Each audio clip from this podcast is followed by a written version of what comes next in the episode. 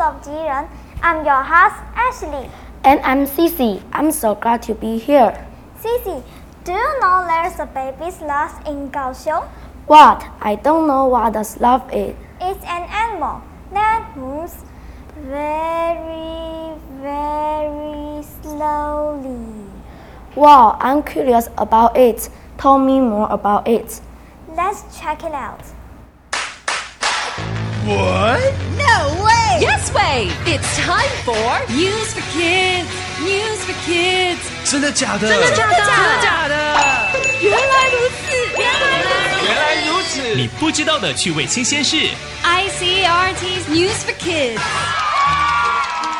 Guess what?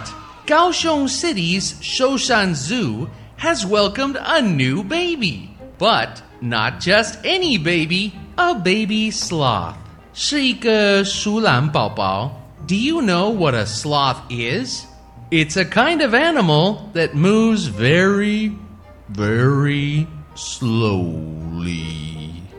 树懒的动作非常非常的慢。The zoo says the baby sloth was born in October of last year. 树懒宝宝去年十月出生的。and it seems to be doing great. It has a very protective mother who has been taking very good care of it. 它的妈妈很照顾它。The zookeepers are also helping to make sure the baby sloth stays healthy. Unfortunately, people can't visit the baby sloth yet. The zoo is being renovated, which means they're improving some parts of the zoo. 动物园目前还在整修，所以游客看不到树懒宝宝。The renovation is focused on upgrading the environments to be more similar to the animal's natural habitats. 整修工作着重于改善环境，要接近动物的自然栖息地。This will help the animals live happier and healthier lives. But good news! everything is ahead of schedule, which means the construction should be finished sooner than expected.